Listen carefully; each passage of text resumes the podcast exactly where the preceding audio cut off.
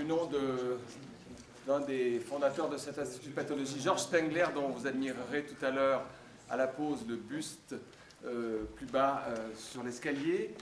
Euh, je m'appelle Vincent Barras et je représente l'équipe d'organisation. Nous sommes donc très heureux de vous recevoir ici pour cet après-midi et demain pour ce colloque qui est en réalité une sorte de deuxième édition du colloque intitulé déjà l'année passée Mind the Brain.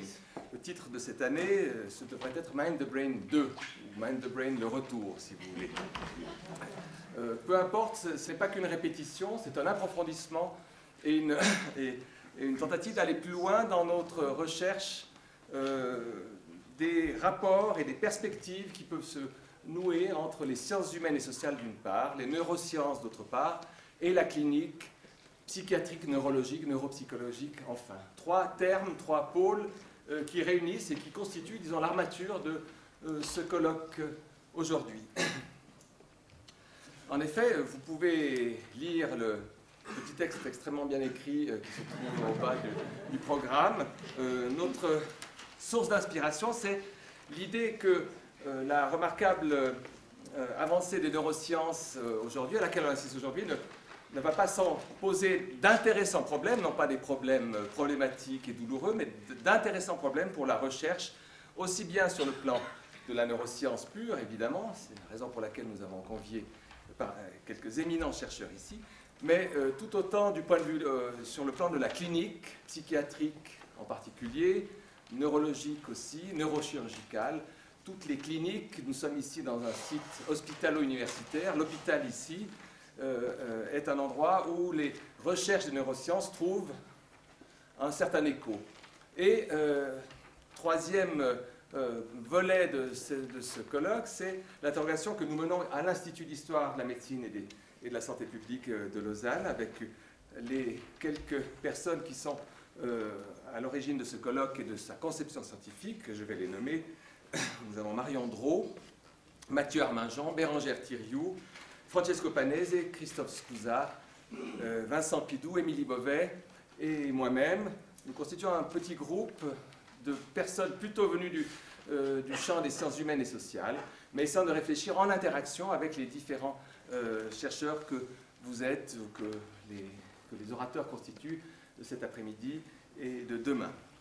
Et nous avons donc conçu ce colloque de façon à favoriser un dialogue maximal. Il nous semble que la forme de l'auditoire euh, à l'ancienne de, ce, de, ce, Spengler n'est peut-être pas le lieu le plus approprié pour un dialogue face à face, mais à, vrai dire, c'est un dialogue plutôt qu'un dialogue. Et euh, en tout cas, il a la vertu euh, de pouvoir transmettre une parole, et cette parole peut rebondir, puisque vous savez que ces auditoires, d'origine fort ancienne historiquement, sont des auditoires conçus comme des porte-voix. Hein. Alors, euh, euh, la, voix va aussi bien descendre que remonter. Nous espérons que ces allers-retours du haut vers le bas et réciproquement soient les plus intenses possibles cet après-midi et demain. Nous en sommes persuadés.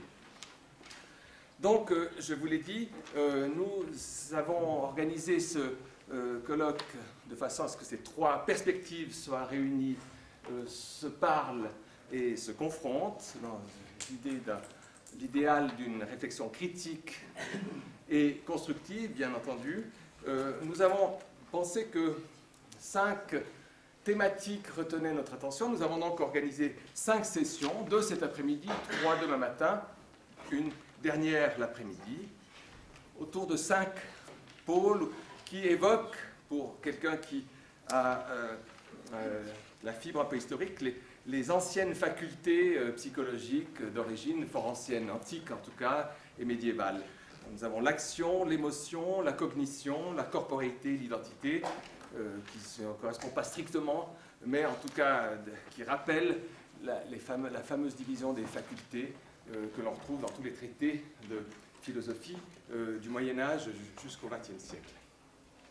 C'est une façon de dire que cette organisation en cinq facultés ou autant de sessions, euh, on les conçoit aussi sous un regard historique, et c'est pour ça que nous avons, plutôt que de commencer par l'histoire, voulu terminer par l'histoire. Il me semble que l'histoire est, un très bon moyen de conclure un colloque, et non pas toujours de l'ouvrir comme euh, le bon sens habituel voudrait. Ce n'est pas pour vous prendre à rebours du, du poil, mais c'est vraiment parce que nous pensons que une fois que ces thématiques ont été débattues, euh, demain en début d'après-midi, euh, au milieu de l'après-midi, eh bien, une réflexion globale du point de vue d'une histoire des neurosciences, avec la question en particulier de la, du libre arbitre, qui aujourd'hui est sans doute la question philosophique la plus brûlante, soulevée par les neurosciences contemporaines, eh bien, c'était une façon non seulement élégante, mais probablement la, plus pertinente possible pour conclure. Hein.